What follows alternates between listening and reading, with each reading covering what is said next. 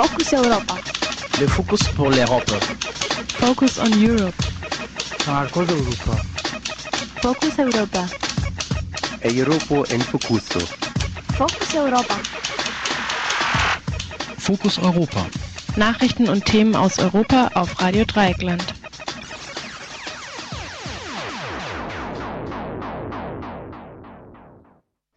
Hallo und herzlich willkommen zum Fokus Europa Magazin am 28. September, Montag. Das können alle Europa-Interessierte anhören oder auch die, die es noch werden wollen. Hier geht es nämlich nur um Europa. Es wird vier Beiträge bzw. Interviews dazu geben. Und äh, genau, die Sendung geht eine Stunde lang. Ihr hört das auf Radio Dreikland, der 102,3 oder natürlich auch im Live äh, Livestream unter www.rdl.de. Damit ihr mal einen groben Überblick habt, sage ich mal, was heute so ansteht. Der erste Beitrag heißt Sicheres Land, wie gut das klingt. Das ist eine äh, Collage von der Demo in Karlsruhe. Dann gibt es noch ein Interview zum Thema äh, Zucker für, äh, für die EU verwüstet Kambodscha. Und außerdem noch äh, hohe Quecksilberbelastung bietet keinen Schutz für Haifisch und Co. Und äh, zuletzt noch ein äh, Interview von heute mit äh, Ralf Streck, dem Spanien-Korrespondent, zu den Wahlen in Katalonien. Dann gibt es natürlich zwischendurch ein bisschen Musik. Am Mikrofon ist Amandine und ich wünsche euch viel Spaß mit Drunk Souls Promenade dans les Bois.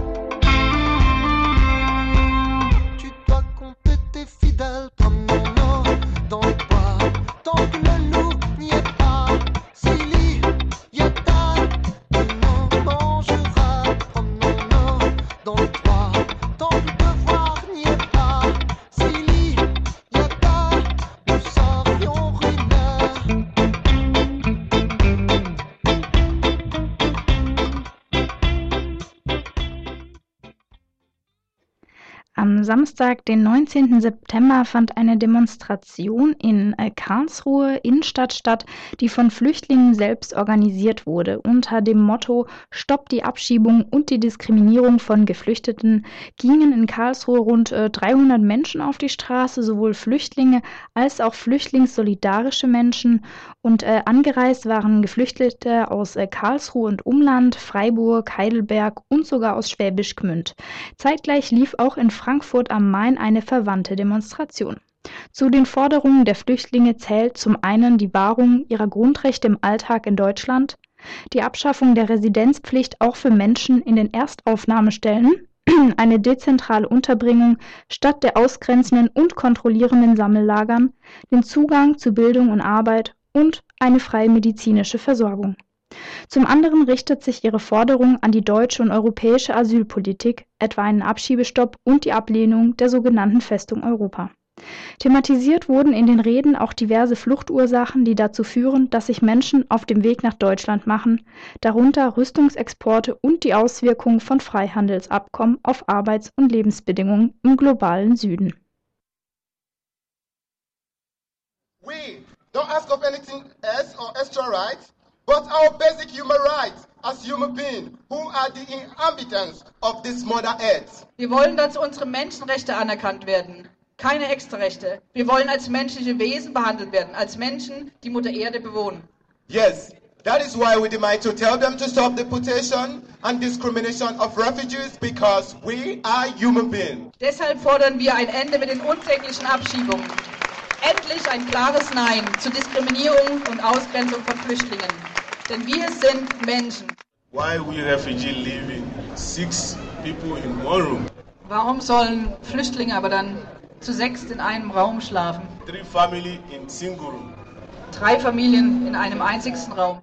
Oh, die internationale Solidarität! We are here because you destroy our country with your arms. Wir sind hier, weil ihr unsere Länder zerstört mit euren Waffen. We are here to let you know that the more you export your arms to our country, the more you come more here. Wir wollen euch sagen, dass je mehr Waffen ihr exportiert, umso mehr Flüchtlinge werden kommen müssen. Selektion durch den Blick, die kalte Hand schon im Genick. Endstation, Abschiebehaft, Deutschland, geschlossene Gesellschaft. We have a woman in Baden-Baden this year who was supposed to deported when the police was in Aheim. She decided to pour herself uh, hot water. Eine Frau war in einem Lager in Baden-Baden und sie, sie hatte den Abschiebebefehl bekommen und die Polizei kam und die Frau hat entschieden, heißes Wasser über sich auszugießen, damit sie nicht abgeschoben wird. She disfigured herself and the police were the one who called ambulance for this woman to take her to the hospital. She spent up to two to three months in the hospital before she recovered. Sie wurde danach ins äh, Krankenhaus gebracht und es dauerte zwei bis drei Monate, bis sie überhaupt wieder raus konnte. But her body is never the same as it is again. Aber klar, sie ist nicht mehr dieselbe wie früher. In den letzten Tagen wurde von vielen Seiten die Hilfsbereitschaft der deutschen Bevölkerung betont, die an vielen Bahnhöfen Geflüchtete in Empfang genommen hat. Solche Unterstützung ist wichtig und unverzichtbar, aber sie reicht nicht aus. Solidarität muss über Sachspenden, Willkommensgesten und Worte hinausgehen.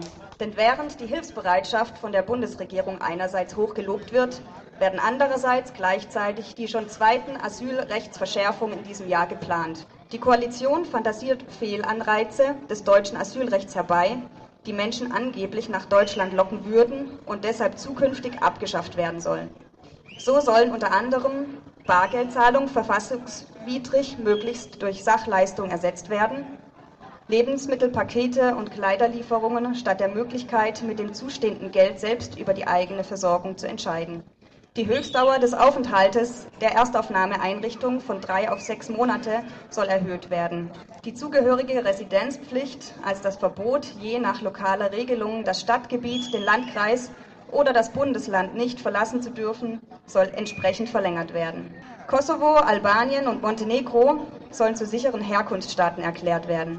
Asylsuchende aus diesen und anderen als sicher definierten Ländern sollen bis zum Ende ihres Asylverfahrens in den Erstaufnahmeeinrichtungen bleiben und von dort direkt wieder abgeschoben werden. Dies ist nicht zuletzt aufgrund der keinesfalls sicheren Lage für Minderheiten wie Roma in den genannten Ländern eine fatale Absicht. Die Höchstdauer zur Aussetzung von Abschiebungen soll von sechs auf drei Monate reduziert werden. Geduldete dürfen sich also fortan nicht mehr als ein Vierteljahr sicher in Deutschland fühlen. Menschen zu unterstellen, wegen der geringen Bargeldleistung 143 Euro für Alleinstehende nach Deutschland einzureisen, ist nicht nur ein Hohn für alle, die vor Krieg, Verfolgung und rassistischer Diskriminierung fliehen. Dieser Populismus befeuert eine Neiddebatte, die den Nährboden für eine zweite Zunahme der rassistischen Hetze und Gewalt gegen Geflüchtete schafft. Denn während zuletzt Geflüchtete vielfach in Empfang genommen wurden, wurde 2015 zugleich die meisten rassistischen Anschläge seit Jahren verübt. Mindestens 305 Angriffe, davon 45 Brandanschläge auf Unterkünfte und damit mehr als ein Angriff pro Tag. Und mindestens 140 Verletzte wurden bisher auf diesem Jahr verzeichnet. Kein Mensch ist illegal, bleibe Sichere Land, wie gut das klingt. Wie schön wäre das, wenn ich mit meiner Familie in unserem Haus ohne Angst schlafen könnte. Wenn unsere Kinder ohne Angst zur Schule gehen könnten. Wenn wir einen Job hätten, bei dem wir genug verdienen für ein normales Leben für uns und unsere Kinder. Wenn wir uns auf der Straße bewegen könnten, ohne Angst, dass uns jemand eingreift. Wenn wir mit allen Nationalitäten zusammenleben würden, mit Liebe und Zusammenhalt. Aber das alles ist für uns Roma nur ein Traum. In der Realität ist die Wahrheit das Gegenteil von dem, was wir zurzeit alle hören. Dass die Balkanstaaten sichere Länder zum Leben seien. Sie prügeln uns auf der Straße. Sie schlagen uns in unsere Häusern. Unsere Kinder werden auf der Straße und in den Schulen geprügelt. Immer wenn wir uns bei den Polizisten beschweren, schützen sie uns nicht, sondern sie beschuldigen uns, dass wir diese Gewalt provozieren hätten. Mehr noch, schützt uns nicht, sondern tötet uns und wirft uns in den Fluss Vardar in Skopje, wie im Fall der 16-jährigen Trajan Bekiro im Mai 2006. In Mazedonien gibt uns keine Arbeit. Und die wenigen, die schon Arbeit hatten im Einkaufszentrum Citimo, wurden am 20.01.2013 entlassen, nur weil sie Roma sind. In der Stadt Kavadarci, das ist auch in Mazedonien, hat die Stadtverwaltung beschlossen, dass alle Roma von Wohnort an den Stadtrand vertrieben werden, nur weil die reichen Mazedonier sich von den Roma gestört fühlen. In den Krankenhäusern behandeln sie uns nicht gleich wie alle anderen Menschen, sondern sie lassen uns stundenlang warten. Sie geben uns Medikamente von schlechter Qualität, an denen manchmal auch Menschen sterben. Wieso ist das alles so? Am 8. April 2015 hat das Helsinki-Komitee für Menschenrechte öffentlich festgestellt, dass Mazedonien die Roma mehr diskriminiert als je zuvor. Niemand fliegt ohne Gründe. Nicht nur Krieg ist ein Grund dafür, dass Menschen fliehen müssen. Verschiedene Probleme, Diskriminierung, Korruption und das unsere Leben für uns und unsere Kinder zwingen uns zu diesem Schritt. Dort, wo ich hier komme, hört man jeden Tag Schüsse. Die Menschen schießen zum Spaß. Die Kugeln fallen in unsere Hof und treffen unsere Hausmauern. Aber die Polizei unternimmt seit Jahren nichts. Wenn unsere Kinder die Schüsse hören, hören sie auf zu spielen und rennen ins Haus, damit sie nicht von einer Kugel getroffen werden. Ob jemand absichtlich auf unsere Häuser schießt und uns damit Angst machen will, damit wir unsere Häuser verlassen, das weiß ich nicht. Aber etwas weiß ich. Mazedonien, Serbien, Bosnien und Kosovo sind kein sichere Länder zum Leben. Ihr hörtet eine Collage von der Demo in Karlsruhe, die von Flüchtlingen selbst organisiert wurde. Unter dem Motto Stoppt die Abschiebung und die Diskriminierung von Geflüchteten gingen in Karlsruhe rund 300 Menschen auf die Straße.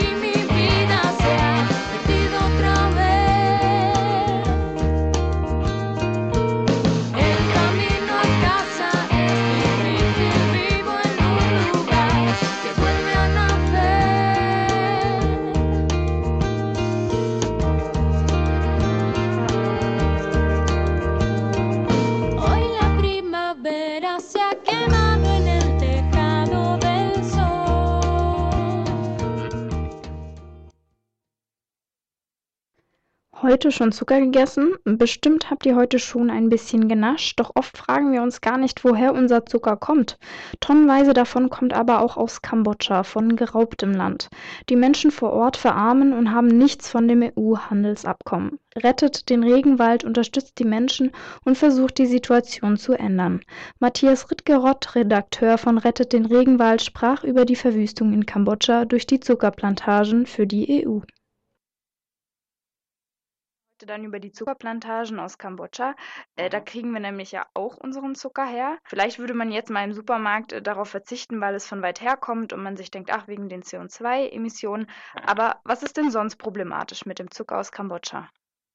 Das Problem ist, dass ähm, also Kambodscha gehört zu den ärmsten Ländern der Welt oder zu einer großen Gruppe von Ländern, die eben ähm, so arm sind, dass es ein besonderes Handelsabkommen mit der EU gibt. Ähm, everything uh, except Arms, uh, Everything but Arms heißt das Projekt, also wo alle möglichen Produkte außer Waffen eben in die EU eingeführt werden können, ohne Importzölle und ohne Beschränkungen. Das gilt eben auch für Zucker aus Kambodscha. Deswegen kommt der zu uns.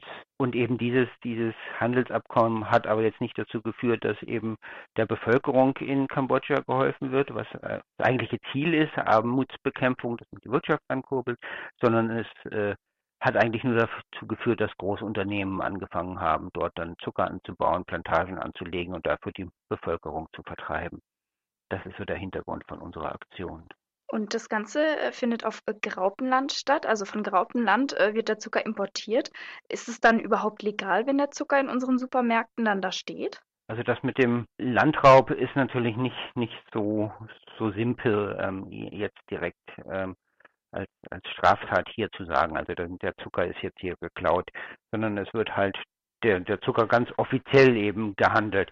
Aber was da vor Ort passiert, ist eben, dass die Unternehmen ähm, den Landwirten das oder den, den Dorfbewohnern das Land einfach wegnehmen und da ihre Plantagen ausbreiten. Also diese Seite ist wahrscheinlich illegal. Also vielleicht gibt es auch irgendwelche Regelungen von der kambodschanischen Regierung, die es ganz eigentlich legal machen, aber es ist zumindest illegitim und für die Bevölkerung ähm, ist es verheerend. Die Firma oder dieser Handelsvertrag oder wir als Verbraucher und Verbraucherinnen haben ja alle etwas damit zu tun. Aber wer ist denn jetzt letztendlich verantwortlich dafür?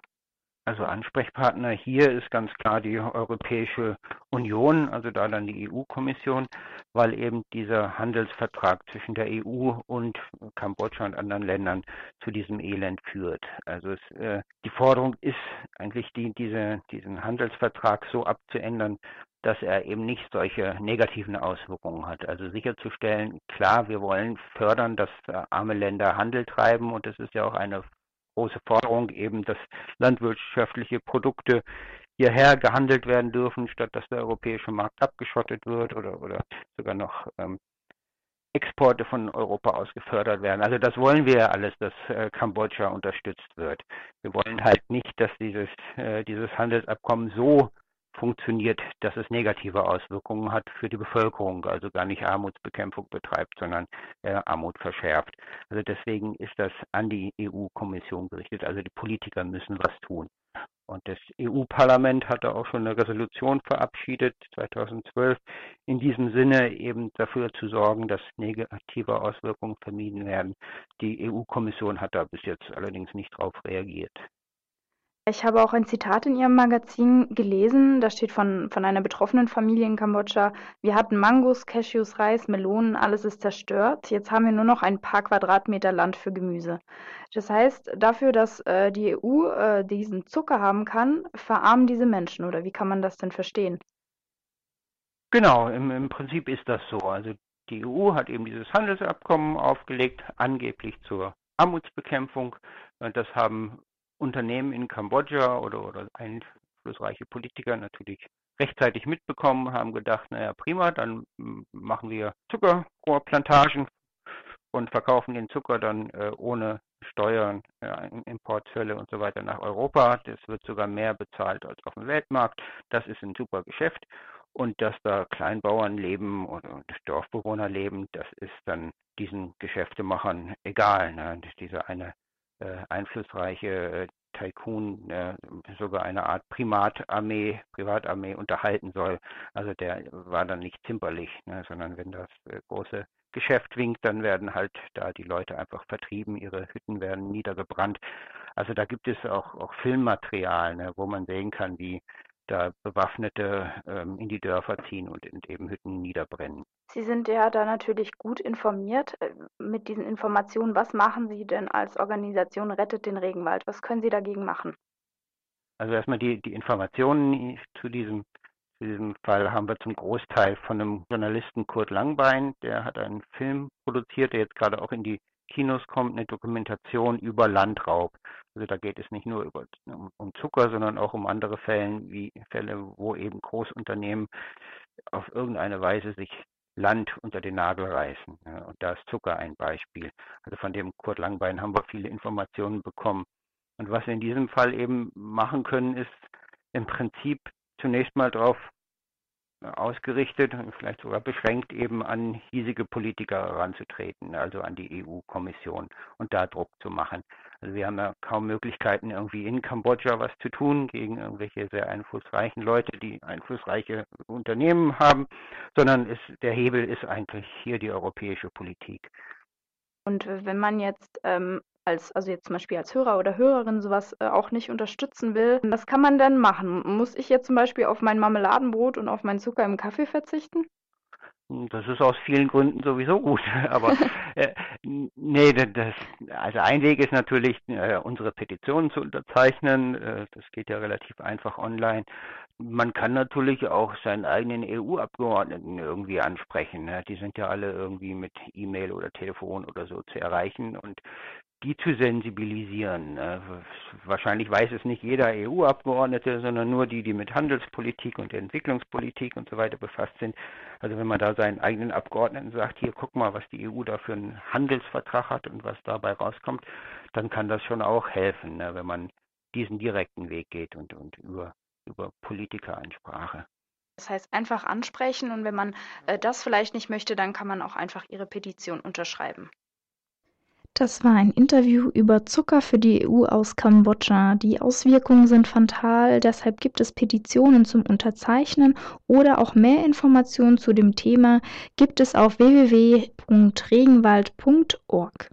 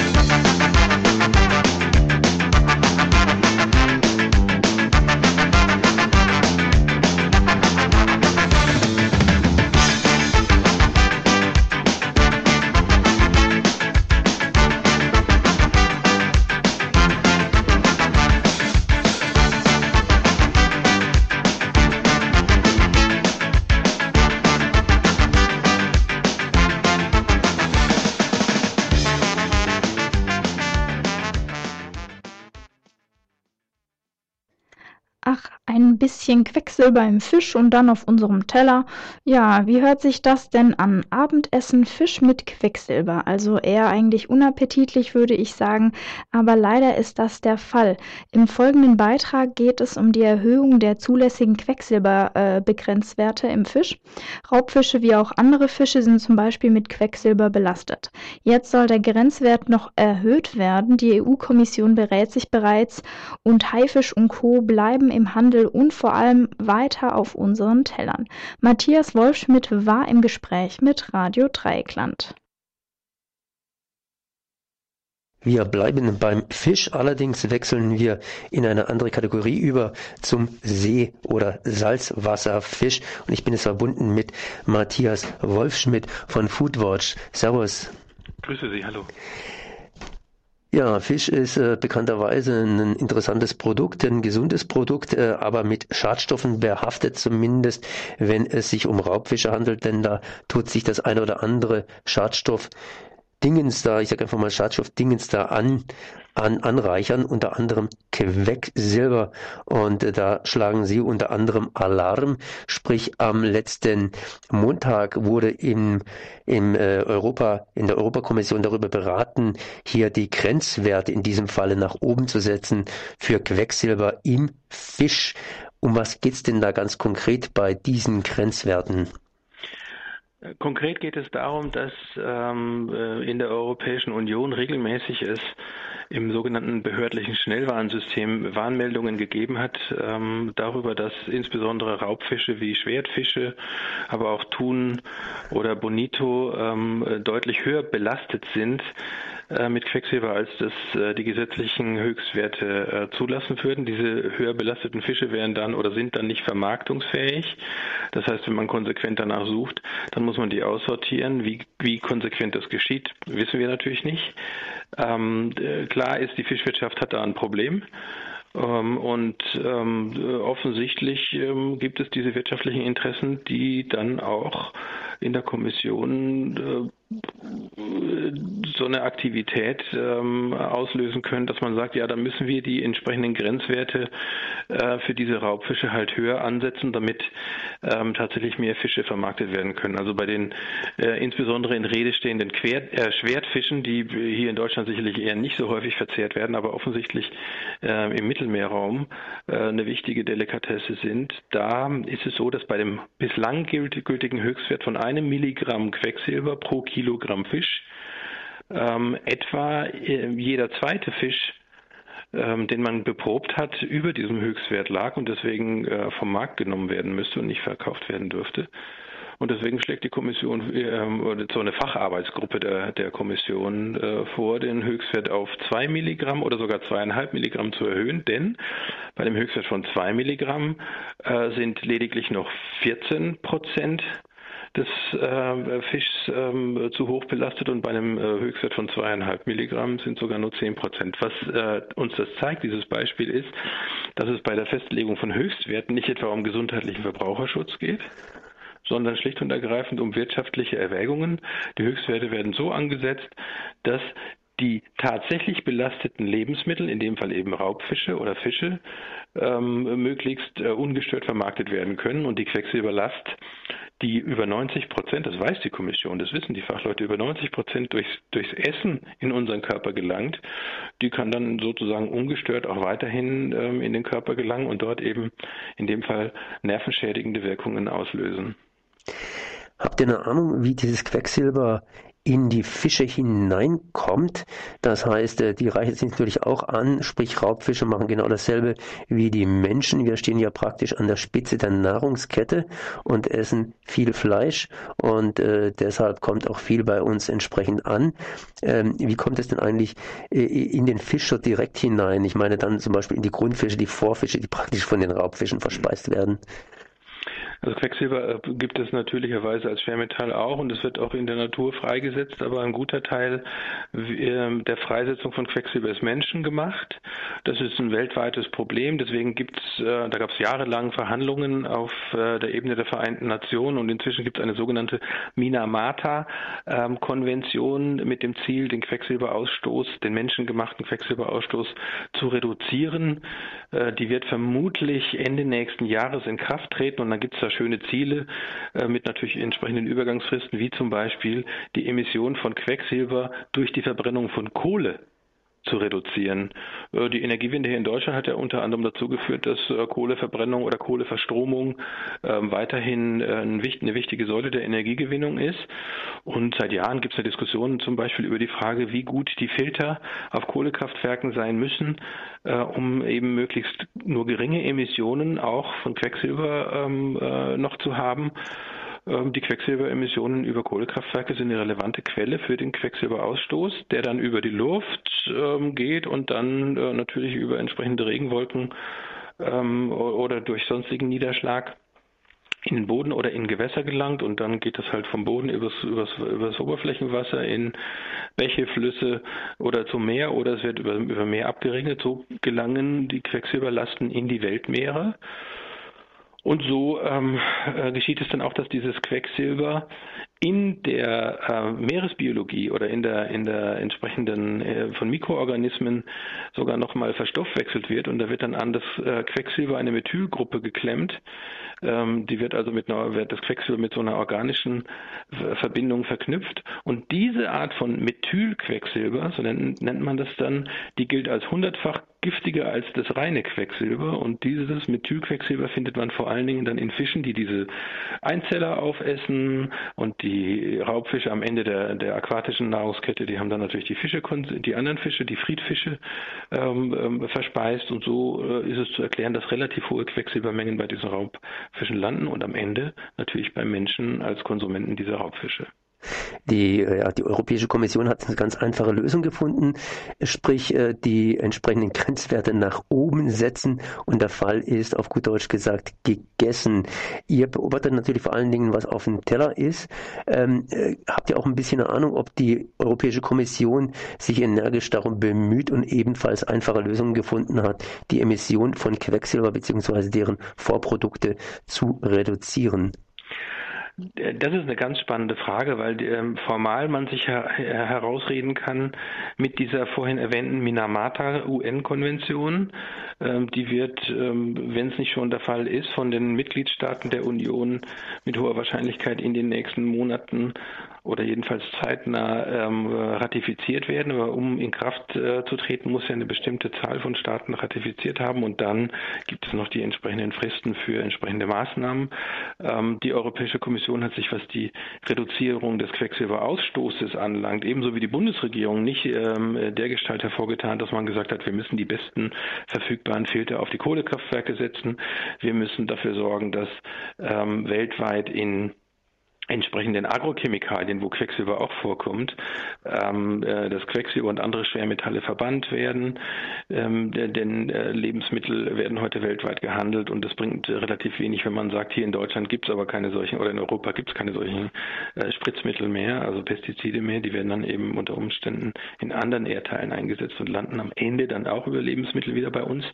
Ähm, da gibt es keine, äh, zumindest für uns erkennbare, konsequente Quecksilberreduktionspolitik, also weder eine konsequente Industriepolitik noch eine entsprechende konsequente Umweltpolitik. Stattdessen ähm, nimmt man die Symptome zur Kenntnis und entscheidet dann zugunsten der, in dem Fall der Fischwirtschaft und auf Kosten äh, der Verbrauchergesundheit. Und die, die Pointe ist ja in dem Fall sogar, dass man das Ganze kaschiert, dieses Verfahren, indem man sagt, bei den Friedfischen, da verschärfen wir die zulässigen Höchstwerte in Zukunft, was für den Laien ja erstmal so, so wirkt wie, oh, die tun ja sogar was für unseren Gesundheitsschutz, die verschärfen ja sogar Höchstwerte. Da ist es dann nicht so schlimm, wenn bei zwei oder drei Fischarten der Höchstwert erhöht wird. Aber man muss wissen, dass diese Friedfische, das hat man auch gemessen, bislang jedenfalls deutlich weniger Quecksilber enthalten haben, als gesetzlich zulässig ist. Und die werden auch in näherer Zukunft weniger Quecksilber enthalten. Und der, der neue, der verschärfte Grenzwert bei diesen Friedfischen, der ist so angelegt, dass er natürlich deutlich niedriger als bisher ist, aber immer noch hoch genug, dass die Fänge von solchen Friedfischen dadurch in keiner Weise in der Gefahr sind, äh, diesen neuen, strengeren Höchstwert Grenzwert äh, zu überschreiten. Das heißt, die Fische, die gefangen werden, die sind ja keine anderen als vorher, die sind auch nicht anders belastet als vorher. Der Grenzwert wird sozusagen auf dem Papier verschärft. De facto bleibt die Quecksilberlast von diesen Friedfischen aber gleich. Und gleichzeitig ähm, wird aber die Quecksilberlast, die erlaubte Quecksilberlast von diesen ähm, Raubfischen wie Schwertfisch ähm, verdoppelt oder vielleicht sogar noch weiter erhöht. Und das ist ein Trick, der eigentlich nur damit erklären, erklärt werden kann, dass man versucht, die europäische Öffentlichkeit an der Nase herumzuführen. Apropos Trick, ich meine, dieser Trick ist ja so trickreich und genial, einfach die Grenze ein bisschen anzuheben und damit Probleme zu lösen. Äh, wird dieser Trick häufiger angewandt? Das ist unsere Erfahrung. Wir haben das beobachtet bei, bei Dioxin-Höchstwertfestsetzungen. Das ist zum Beispiel auch bei Fischen, die äh, in dem Fall dann meistens aus der Nordsee äh, gefischt werden, ein, ein, wirklich virulentes Thema. Ähm, wir wissen, dass das bei vielen anderen Höchstwertfestsetzungen auch so, so erfolgt. Und wir wissen aus äh, Fachkreisen, dass in den entsprechenden Beratungen in solchen Gremien das Wort Gesundheit oder gesundheitlicher Verbraucherschutz eher selten ähm, eine Rolle spielt, stattdessen aber äh, wirtschaftliche Interessen, äh, Fischereiindustrie, ähm, Arbeitsplätze, Umsätze und so weiter im Vordergrund stehen. Man kann an diesem kleinen Beispiel, an diesem Beispiel, wie hier mit Quecksilberbelastungen bei Raubfischen umgegangen wird, eigentlich ganz gut erkennen, dass auf der Arbeitsebene, wenn es darum geht, tatsächlich Fakten zu schaffen, der gesundheitliche Verbraucherschutz, der ja offiziell in den, in, in, auch in vielen europäischen Gesetzen eine, eine ganz wichtige Rolle spielt. Ähm, auf der Arbeitsebene, also wenn es darum geht, Gesetze durchzusetzen oder entsprechende Fakten zu schaffen, eigentlich total irrelevant oder jedenfalls sehr, sehr nachrangig behandelt wird.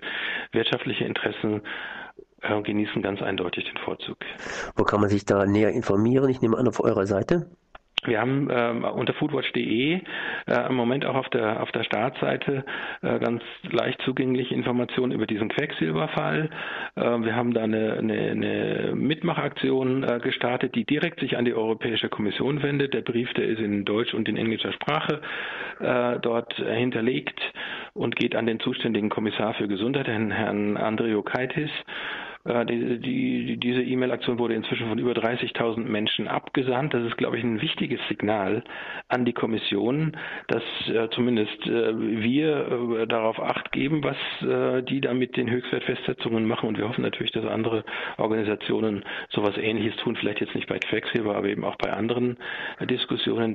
Denken Sie nur an Pestizide, wo es ja genau die gleichen Spielchen gibt, üblicherweise. Ähm, und ähm, da kann man sich informieren. Und wenn man der Auffassung ist, dass das ein wichtiges Thema äh, sei, dann kann man diesen Brief auch abschicken. Die Bundesregierung, das Bundesumweltministerium hat eine ganz klare Position zum Thema Quecksilber. Die haben Anfang diesen Jahres sogar eine Verzehrswarnung veröffentlicht, in der sie ähm, schwangere äh, Frauen gewarnt haben davor, solche Raubfische überhaupt zu essen und auch davor warnen, dass man Kleinkindern äh, höher belastete, äh, äh, statistisch gesehen höher belastete äh, Fische zu essen gibt. Also die Menschen gehen ja davon aus, Fische ist gesund wegen der vielfach ungesättigten Fettsäuren und des mageren Fleischs und so weiter.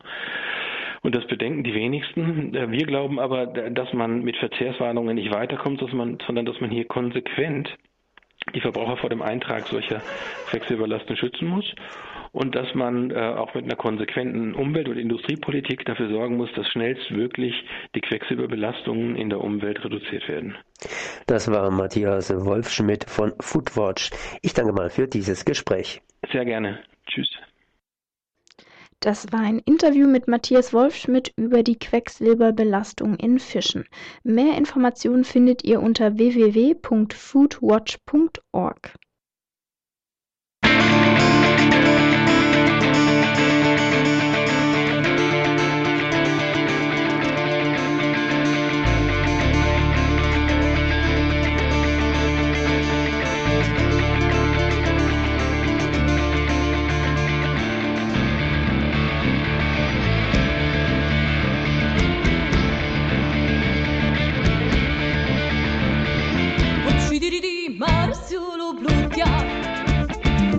Sidiri, para se uno flotia.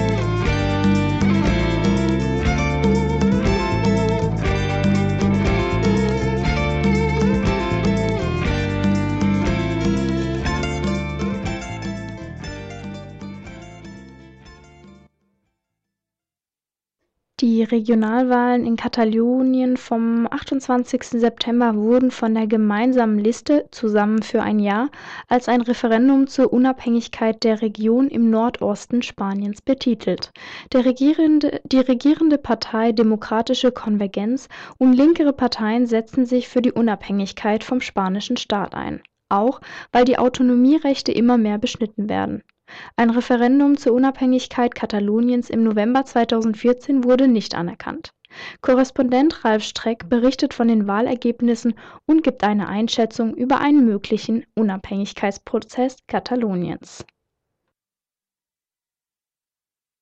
Wir sind jetzt live verbunden mit unserem Korrespondenten aus Spanien, Ralf Streck. Hallo Ralf. Ja, guten Morgen. Guten Morgen. Ähm, Gestern waren in Katalonien, in äh, der spanischen Provinz, Regionalwahlen. Ja, keine Provinz, ist eine Region. Eine Region in Spanien, okay, in Nordostspanien, genau. Ähm, da waren Regionalwahlen, äh, die ja teilweise auch schon äh, benannt wurden als sozusagen ein eigentliches Referendum über die Unabhängigkeit Kataloniens, was es zwar ähm, an sich nicht ist, aber ähm, von den entsprechenden Parteien so genannt wurde. Wie ähm, bewertest du denn jetzt die Ergebnisse? Die Linksparteien, die sich für die Unabhängigkeit Kataloniens aussprechen, haben ja eindeutig gewonnen. Äh, erstmal muss man sagen, dass das äh, deswegen äh, zu plebiszitären ähm, Neuwahlen, also die wurden, sind ja vorgezogene Neuwahlen, äh, gemacht wurde, weil Spanien ja, äh, anders als jetzt Schottland, ähm, die Katalanen einfach äh, nicht nur über ihre Unabhängigkeit nicht abstimmen lassen will, sondern die Spanier sogar eine unverbindliche Volksbefragung im, im vergangenen November verboten haben. Und ähm, da die auch den Regierungschef und verschiedene andere Regierungsmitglieder dafür ähm, haftbar, strafrechtlich haftbar machen wollen, äh, dass sie das trotzdem gemacht hatten, ähm, wurde jetzt ein legaler Weg gesucht, um in irgendeiner Form über die Unabhängigkeit abstimmen zu können. Da gab es dann verschiedene Formationen, die sich aufgestellt haben. Äh, das ist zum einen die ähm, die Einheitsliste für das Jahr zur Unabhängigkeit, äh, Huns Pelsi. Ähm, die haben die Wahlen, wie erwartet war, klar gewonnen. Äh, die kommen auf ungefähr 40 Prozent der, der Stimmen. Das ist eine ziemlich breite Strömung. Die kann man auch, also diese Einheitsliste an sich, kann man nicht klar als äh, links verorten, weil da eben auch die äh, Konvergenz, also die Christdemokraten von Regierungschef Arthur Maas mit drin sind. Allerdings sind die linken Kräfte auch in der Koalition äh, sehr stark. Das hat auch damit zu tun, dass sich diese Konvergenz, die christdemokratische, an dieser Frage Unabhängigkeit gespalten hat.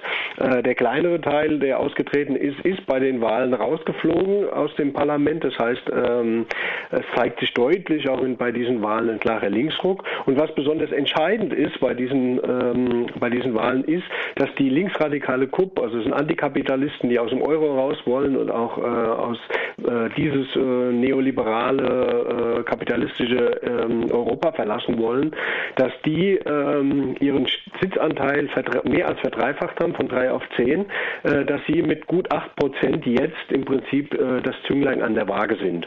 Ähm, ich hatte mit ähm, Vertreter der KUP äh, ein längeres Interview gemacht, was bei Telepolis nachzulesen ist.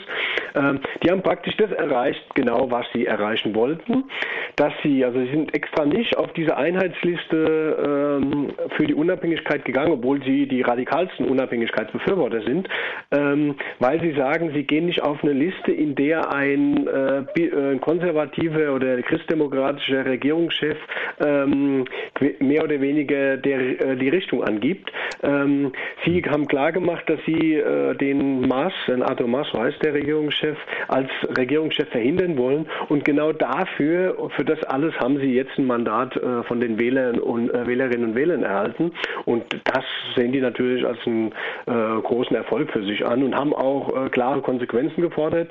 Äh, der Parteichef hat gestern zum zivilen Ungehorsam Kataloniens aufgerufen äh, und so weiter. Mhm. Ja, ist das denn also strategisch klug jetzt sozusagen gesehen von der COP, von den ähm, von der Linkspartei? Ähm, dass sie einerseits sozusagen den Ministerpräsidenten, der sich ja auch für die Unabhängigkeit Kataloniens ausspricht, ähm, die, ja dermaßen sozusagen ähm, vor den Karren fahren und dann halt eben jetzt äh, zivilen Ungehorsam ausrufen. Also es sind natürlich sind radikale Forderungen, äh, durchaus legitim, wenn man will, aber ähm, ob das dann dazu führen kann, dass äh, Katalonien wirklich in den Weg der Unabhängigkeit gehen kann? Naja, es ist ja natürlich immer die Frage. Ähm, ähm, natürlich äh, ist aus linker Sicht, äh, das wurden hier, ich sitze ja im Baskenland, wurde hier auch immer wieder äh, klar äh, differenziert. Ähm, es geht ja nicht äh, um eine trockene Unabhängigkeit. Also äh, als Linke hat man ja nicht irgendwie auf dem Schirm, dass irgendwie jetzt Hauptsache dieses Gebiet ist unabhängig von Spanien, sondern ähm, die Unabhängigkeit ist ja verbunden mit einem Projekt, mit einem linken Projekt, dass man eben ähm, äh, eine sozialere Gesellschaft will. Und Arthur Maas ähm, hat in seinen Regierungsjahren, äh, ist zwar irgendwann äh, hauptsächlich aus dem Konflikt mit Spanien äh, wegen der Finanzierung von Katalonien auf diesen Zug der Unabhängigkeit aufgesprungen, weil Spanien ihm keine andere Möglichkeit gelassen hat. Allerdings hat er natürlich ein anderes ähm, Katalonien im Sinne als jetzt die äh, republikanische Linke, äh, die Strömung für den Sozialismus Mays oder halt auch die KUP, die eben auch ähm, für die Unabhängigkeit eintreten. Und deswegen ist das zentrale Ziel der KUP, und das ist ihnen sauber gelungen, also sie haben wirklich ihre ganzen strategischen Vorstellungen umgesetzt, ähm, dass sie jetzt ähm, mit, der, mit der Abstimmung gestern, ich meine, da muss man dazu sagen, dass es eine Rekordwahlbeteiligung gab von äh, 77 Prozent, sowas gab es noch nie, zum einen klargemacht haben, dass es einen plebiszitären Charakter diese Wahl hatten. Äh, zum anderen haben sie klargemacht, dass die Linke in diesem Pro Projekt äh, Unabhängigkeit äh, die, die Richtung vorgeben muss. Und Sie können jetzt verhindern, dass Arthur Maas erneut zum äh, Regierungschef gewählt wird. Es reicht nicht mal, so sieht es zumindest bisher aus. Ähm, da fehlen jetzt natürlich noch die, die Wahlen, äh, die, die Stimmen äh, von den Briefwahlen, die noch dazugezählt werden müssen. Aber es sieht danach aus, dass es nicht mal reicht, wenn die KUP sich enthalten würde. Das heißt, äh, diese Koalition, die Einheitsliste, muss sich auf einen neuen Präsidentschaftskandidat einigen. Da gibt es verschiedene Möglichkeiten. Ähm, auf dieser Liste haben ja auch verschiedene zivilgesellschaftliche Organisationen kandidiert, wie der Nationalkongress oder Omnium Cultural. Da, wären, da böten sich die beiden Präsidentinnen zum Beispiel an ähm, als äh, mögliche Konsenskandidaten für alle zum Regierungschef. Oder es böte sich auch der, ähm, der Chef der links, äh, linken, republikanischen Linken an, äh, Oriol Junqueras, ähm, um als Konsenskandidat äh, zu gelten, um eine Regierung zu bilden, die den Weg Weg auf die Unabhängigkeit ähm, ähm, ja im Prinzip äh, anstimmt. Was heißt denn genau, also wie, wie könnte denn dieser Weg aussehen? Jetzt sind ja im Dezember sind Parlamentswahlen in Spanien. Ja. Genau, und ähm, die Ankündigung war ja eigentlich sozusagen so, sollte dieses, diese Liste gewinnen, die Hund Possi, ähm, dann würden sie sich dafür einsetzen, bis 2017 eine Unabhängigkeit Kataloniens Ja, da gab es halt auch einen Dissens zwischen der, ähm, zwischen der KUP ähm, und der Einheitsliste. Die Einheitsliste hat immer formuliert, ähm, dass sie auch den Weg in die Unabhängigkeit äh, gehen und sogar eine, äh, in Aussicht gestellt haben, eine einseitige Unabhängigkeitserklärung, ähm, wenn sie die Wahlen gewinnen. Das haben sie jetzt getan. Die KUP hat allerdings immer gesagt, also das geht so nicht. Ähm, wenn wir äh, eine einseitige Unabhängigkeitserklärung ähm, äh, machen wollen, dann ist klar, dass bei plebiszitären Wahlen wie, wie gestern ähm, zumindest mal eine Stimmenmehrheit, ähm, eine klare Stimmenmehrheit derer, die sich eindeutig für die Unabhängigkeit ausgesprochen haben. Das haben sie nicht erreicht mit 48 Prozent. Ähm, von daher wird die KUP, das hat sie angekündigt, ähm, dafür tun, diesen ganzen Prozess, ähm, der läuft, äh, einen linken Stempel aufzudrücken und ähm, die Basis, das haben sie auch in dem Interview mit Telepolis äh, klar gesagt, die Basis für die Unabhängigkeitsbewegung deutlich verbreitern. Weil es gibt ja in Katalonien einfach einen, ähm, einen Teil ähm, von Parteien und Menschen, die sich in der Frage nicht wirklich festlegen kann. Die wurden allerdings jetzt bei den Wahlen ziemlich zerrieben. Das ist zum einen äh, die Abspaltung von der früheren Koalition der Christdemokraten, das ist die Union. Die äh, tritt für das Selbstbestimmungsrecht ein, ist aber in der Tendenz gegen die Unabhängigkeit. Die flogen jetzt bei den äh, Wahlen mit 2,5 Prozent aus dem Parlament raus. Der nächste Kandidat, der auch so in der Mitte sich versucht hat zu verorten, ist die ist Podemos, beziehungsweise also diese empörten Partei Podemos, beziehungsweise die ähm, äh, linksgrüne Initiative äh, für Katalonien. Die hatten, ähm, die treten auch für das Selbstbestimmungsrecht der Katalanen ein, äh, sind aber in, in, haben die wirkliche Debatte über die Frage Unabhängigkeit äh, noch nicht geführt. Deswegen bietet sich bei denen die absurde Situation, dass der Chef dieser Koalition aus Podemos und ähm, Initiative für Katalonien selbst für die Unabhängigkeit eintritt, aber seine Partei in diesem Fall äh, nur das Selbstbestimmungsrecht vertritt. Ähm, das sind natürlich die Sektoren, äh, die die KUP, äh, weil es ja natürlich auch Linke sind ähm, im Wesentlichen, ähm, ansprechen will, um die Basis zu verbreitern, um auch eine ganz klare äh, Stimmenmehrheit zu bekommen. Und natürlich ist dieses fatale Ergebnis für die Initiative für Katalonien und Podemos, man muss dazu wissen, dass die Initiative für Katalonien 2012 allein elf Sitze hatte und jetzt mit Podemos zusammen nur noch auf neun kam, das ist ein ziemlich, ähm, ja, das ist ein ziemlich fatales Ergebnis für Podemos und die Initiative für Katalonien, die sich jetzt in diesem Prozess äh, die Frage äh, Unabhängigkeit ja oder nein äh, klar positionieren müssen. Was bedeutet das jetzt für äh, Spanien auf ähm, gesamtpolitischer Ebene sozusagen? Also gab es jetzt schon Reaktionen aus Madrid ähm, auf, diese, auf diese Wahl? Ja, ich meine, äh, wir haben natürlich jetzt noch das andere. Die, die, der große Verlierer dieser ähm, diese, äh, Wahl in Katalonien ist natürlich die ähm, postfaschistische in Spanien regierende Volkspartei. Die äh, sind gerade noch auf gut 8,5 Prozent gekommen. Die stehen jetzt noch ein ganz klein bisschen, bisschen vor der linksradikalen KUP in Katalonien.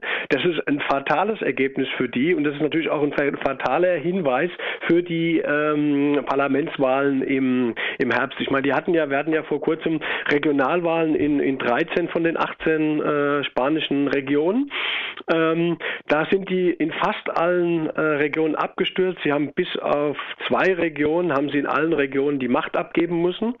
Ähm, in den beiden Regionen haben sie sich nur noch halten können durch die Stimmen. Äh, man könnte die sagen, ähm, das ist die Volkspartei 2.0, die heißen Ciudadanos und das ist der zweite große Gewinner dieser Wahlen in Katalonien gewesen. Ähm, die sind auf 25 Sitze hochgeschnellt.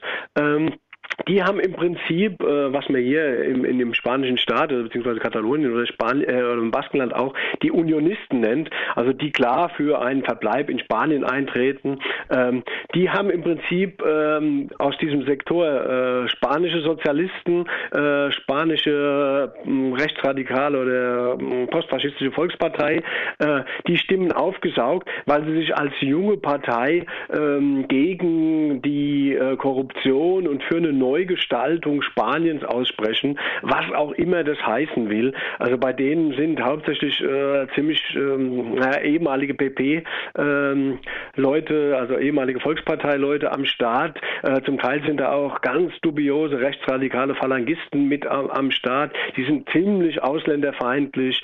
Ähm, und ähm, das sind natürlich die, die auch äh, den Anspruch erheben, auf in Spanien äh, die Macht zu übernehmen, als so eine Mod modernere, liberal, rechtsliberale äh, Partei. Und das hat natürlich die, die rechte Volkspartei äh, mit äh, Bestürzung ähm, zu ähm, ja, verbuchen müssen, dass die einen ziemlichen Aufschwung äh, erhalten haben. Und die andere Richtung ist natürlich dann die spanischen Sozialisten. Also ich meine, da muss man ja wissen, die haben früher in Katalonien mal äh, so viele Leute hinter sich gebracht, also deutlich über 30 Prozent, dass die früher in Katalonien regieren konnten. Ähm, die sind auch weiter abgesagt, die kriegen gerade mal noch 12 Prozent. Äh, bei denen ist schon vielleicht, das weiß man bei den Sozialdemokraten in Spanien nie, äh, zumindest mal ist bei denen schon mal die Message angekommen, dass sich was dass sich was tun muss, dass man also nicht einfach nur mit einer Blockadehaltung äh, gegenüber Katalonien oder dem Baskenland die Probleme lösen kann, allerdings haben sich die in den letzten Jahren halt, und deswegen wurden sie auch in Katalonien dafür weiter abgestraft, auch nicht gerade ähm, ja, dialogbereit oder konsensbereit gezeigt. Äh, man muss wissen, dass die, dass die Sozialdemokraten auch den, das Verbot dieser, ähm, dieser Volksabstimmung beziehungsweise des, des, des Referendums, was geplant war, beantragt hatten. Also äh, da fehlt auch so eine demokratische Grundhaltung, wie das jetzt zumindest mal bei den ähm, britischen schottischen Konservativen sogar da ist, die halt sagen, naja, wenn die Schotten halt über ihre Unabhängigkeit abstimmen wollen, dann sollen sie halt abstimmen. Ähm, das muss man als Demokrat halt aushalten. Das halten auch die äh, spanischen Sozialdemokraten nicht wirklich aus. Allerdings versuchen die jetzt wieder so ihren dritten Weg und bieten äh, äh, den Katalanen und den Basken äh, wieder einmal eine Reform dieses äh, Staats aus in Richtung Republik. Glaubhaft ist es wirklich nicht. Das haben auch die Katalanen nicht geglaubt, weil das taucht immer mal wieder bei denen auf, äh, haben sie vor den letzten Wahlen, die sie gewonnen haben, äh, 2004 auch versprochen, dass sie wenigstens mal aus dem Senat so eine Art Bundeskammer machen können, weil es ist ja so in Spanien, der Senat, der hat mehr oder weniger so eine repräsentative Funktion. Äh, die Regionen im spanischen Staat haben praktisch keine Möglichkeit, äh, in dem Staat mitzu, äh, mitzuwirken. Also es ist nicht so wie der Bundesrat, der auch mal ein paar Gesetze blockieren kann oder so, sondern da gibt die, äh, die zentrale Partei jeweilig, äh, früher entweder Sozialisten oder diese rechtsradikale Volkspartei, die geben halt an in, in Madrid, was läuft, weil sie eine Mehrheit im Parlament haben und ähm, da sagen jetzt die Sozialdemokraten halt, naja, das muss man mal aufbrechen, irgendwie Spanien ein bisschen um, äh, ummodellieren in irgendwie eine Republik. Äh, das ist deswegen nicht wirklich glaubhaft, weil sie auch ähm, letztes Jahr, als es darum ging, der König ist abgedankt, der ist ja in Spanien der Staatschef und der Militärchef, ähm, als es darum ging, äh, die Frage zu stellen, äh, die zum Beispiel auch Podemos oder andere linke Kräfte gestellt haben, Volksabstimmung in Spanien, ob Spanien weiterhin eine Monarchie sein will, die ja einst von Diktator Franco restauriert wurde.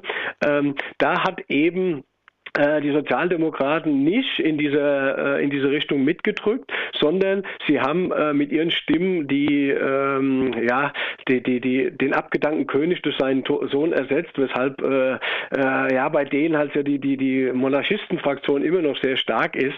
Von daher ist nicht wirklich glaubhaft, dass die wirklich eine Staatsreform machen wollen, äh, um aus Spanien wieder eine Republik zu machen. Der beste Zeitpunkt war im letzten Jahr, als der König abgedankt ist. Und der wurde verpasst. Das war ein Interview zu den Wahlen in Katalonien mit unserem Korrespondent Ralf Streck in Spanien.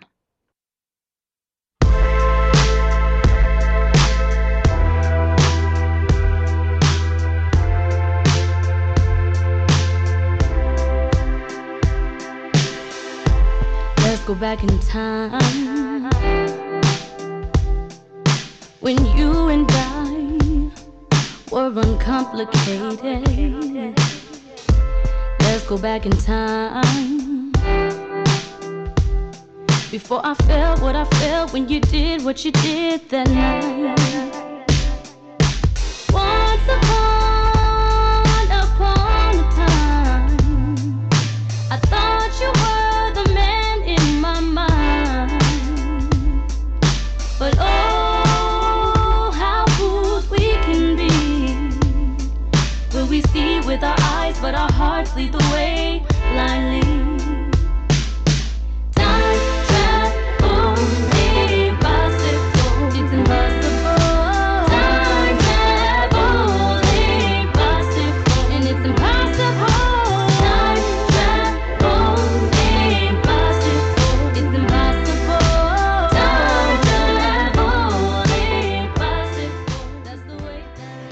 Zeit für mich, äh, mich schon zu verabschieden. Die Sendung ist nämlich gleich vorbei. Das war das Fokus Europa Magazin am Montag zwischen 18 und 19 Uhr. Nächsten Monat, Montag äh, wieder einschalten. Da gibt es natürlich wieder das Fokus Europa Magazin.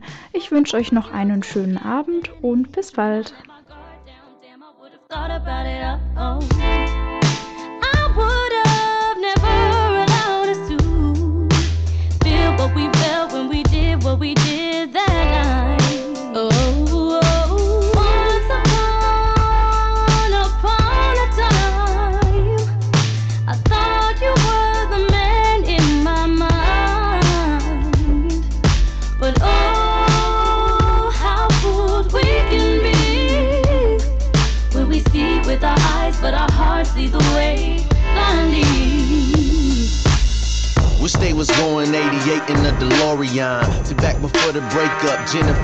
Co-starring Vince Vaughn, and they was made up. That's without the maquillage. I could see him lacking her. Shorty, what's happening? have thought 30 years later they'd be divorcing, huh?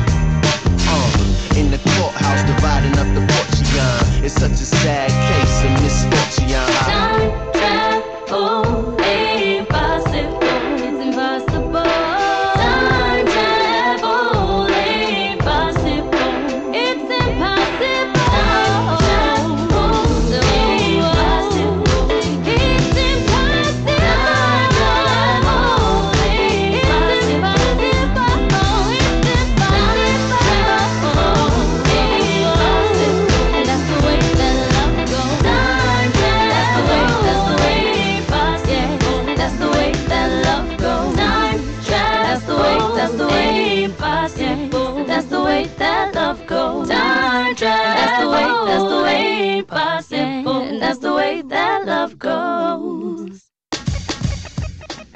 Das war Fokus Europa von Radio Dreieckland. Produziert mit finanzieller Unterstützung des Europäischen Parlaments.